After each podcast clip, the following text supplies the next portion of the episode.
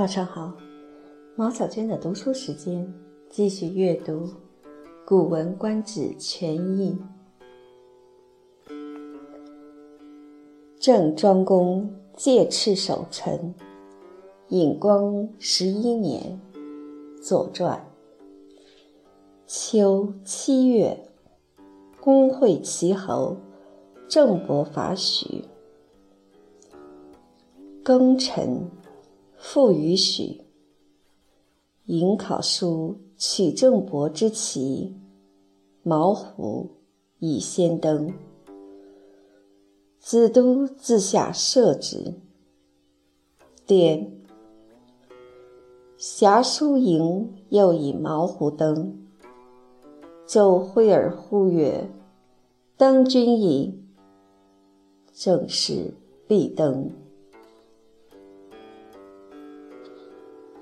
人物遂入许。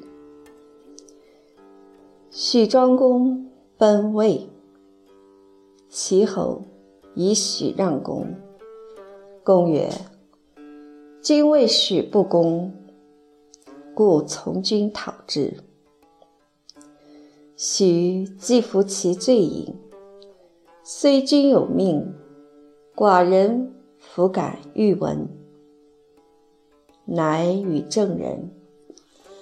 郑伯使许大夫百里奉许书以居许东偏，曰：“天祸许国，鬼神实不成于许君，而假手于我寡人。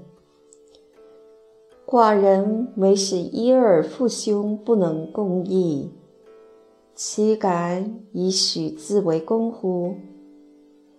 寡人有地，不能和谐，而使乎其口于四方，其况能久有许乎？吾子其奉许书以弗柔此名也。吾将使或也佐吾子。若寡人得没于地，天启以礼毁祸于许，吾宁自许公复奉其社稷，为我郑国之有请业焉。如旧婚垢，其能降以相从也？吾子他族使逼处此。以与我郑国争此土也。吾子孙其父王之不暇，而况能因嗣许乎？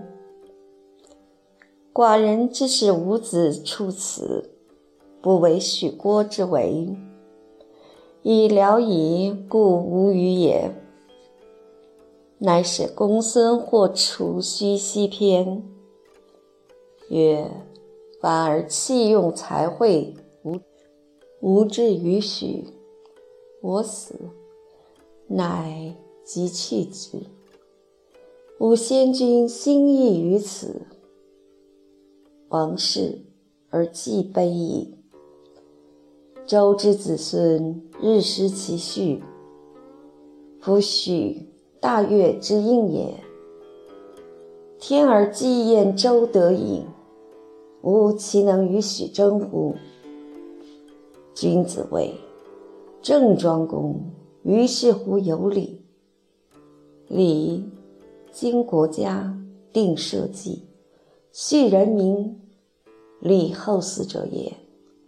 许无形而伐之，福而射之，夺德而处之，量力而行之。相识而动，无累后人，可谓知礼也。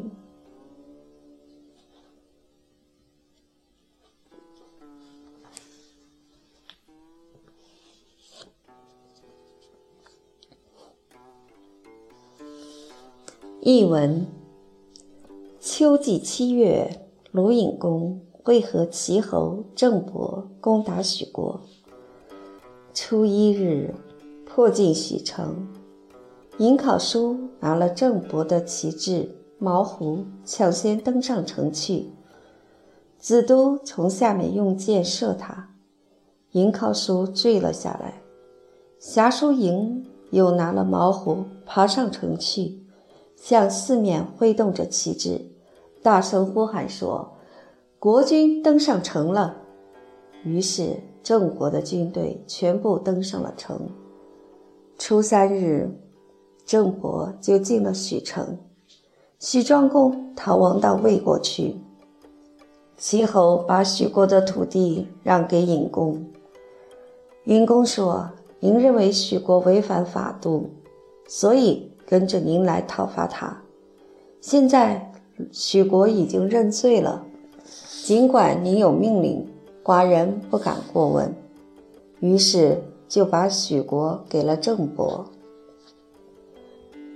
郑伯派许国大夫百里侍奉许叔住在许国的东部边境上，说：“上天降祸许国，鬼神也对许国国君不满，于是借寡人的手惩罚他。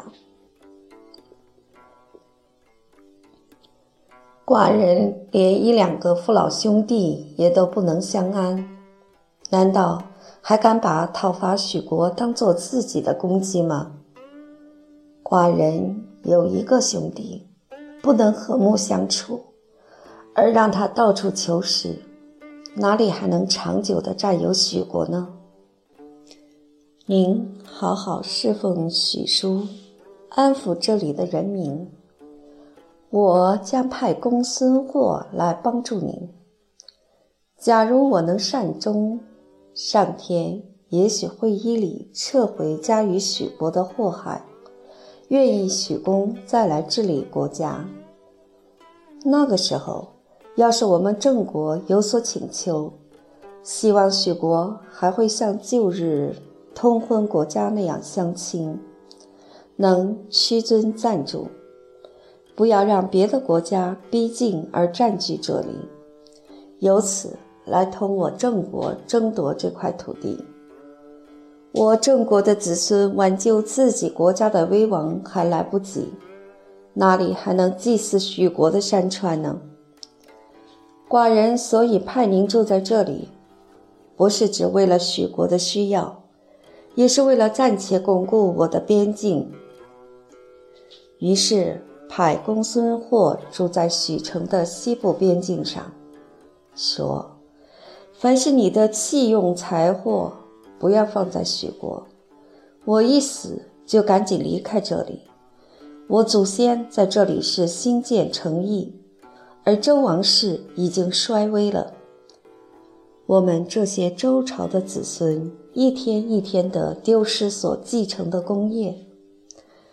那许国却是太岳的后代，上天既已厌弃了周王室。我哪里还能同许国争夺呢？君子认为郑庄公在这件事情上合乎礼，礼是治理国家、安定社稷、使人民有秩序、使后代有利的。许国没有法度，就讨伐他；服罪了，就赦免他，揣度自己的德行来处理。衡量自己的力量来施行，看准时机采取行动，不连累后代子孙。郑伯可以说懂得礼法的了。